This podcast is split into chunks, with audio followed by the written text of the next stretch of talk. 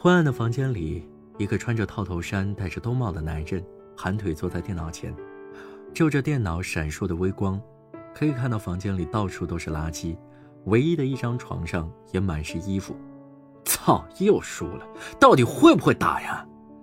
男人狠狠地啐了一口，然后点燃了一根烟，猛吸了一口，真是快乐似神仙。不过输了游戏，心里还郁结着一股气，得找个地方发泄一下。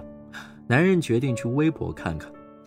最近是奥运会，大部分的热榜都是在讲奥运会的事情，谁得了奖，谁淘汰了，谁爆冷门了，谁终于洗刷前耻了。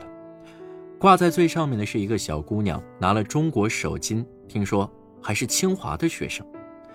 男人点进小姑娘的主页，开始翻过往的微博，翻着翻着，突然看到了一个耐克的标志，配文还是 up up up。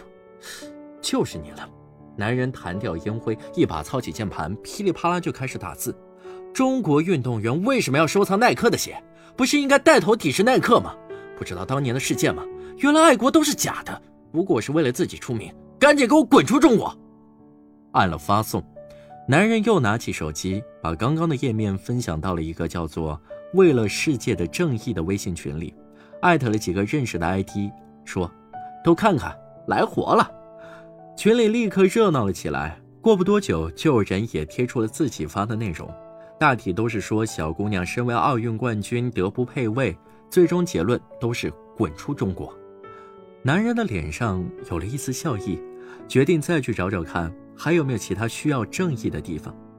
果然，奥运是非多。没多久，男人又找到了一个小姑娘，明明已经被淘汰了，居然还要发一张自己的自拍，说。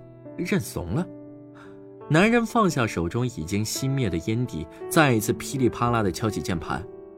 你真是史上第一个输了比赛认怂，还配图发自拍耍酷的运动员。你拿了纳税人的钱参加比赛，还这态度？赶紧转网红了，奥运不需要你，中国也不需要你。链接发到群里之后，又看到了群里有其他人发的非正义微博。男人冲进去，把所有的相关内容的人都骂了一遍，才觉得心里舒服了。看了一眼时间，凌晨一点，男人觉得肚子有点饿了，决定去楼下的二十四小时便利店买份饭，顺便再买点烟。到了便利店，居然只剩最后一份饭了。男人刚碰到包装，一个二百斤的胖子突然过来把饭抢了过去，这份我要了。男人还想争执，但看在胖子魁梧的身材和手臂上满满的纹身，不禁有些害怕。胖子看他居然还在犹豫，有些不爽。你想要？男人急忙后退了几步，然后摇摇头：“不用不用，你你吃你吃。”胖子冷哼了一声，这才走去结账。男人拿了一桶方便面泡上，一边吃一边诅咒：“刚刚那个胖子出门就被车撞。”吃饱上楼，微博收到了好些回复消息，都是说他键盘侠，说他杠精，说他只会在网上逼逼，现实肯定很软弱。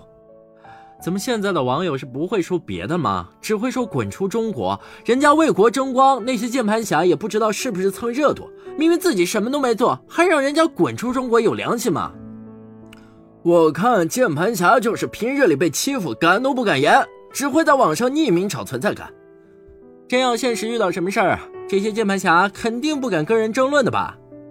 男人被踩到了痛点，正好刚刚被胖子抢饭的火气也没有消。立即冲上去，又开始跟其他网友开始新一轮骂战。一个运动员不好好比赛，画什么美，自什么拍啊？难道不就是为了博出名吗？你们这些帮他说话的人有什么区别？不也是到处乱骂？他那块金牌我们不稀罕，他那清华特长我们也不稀罕，别在这儿强刷好感了吧？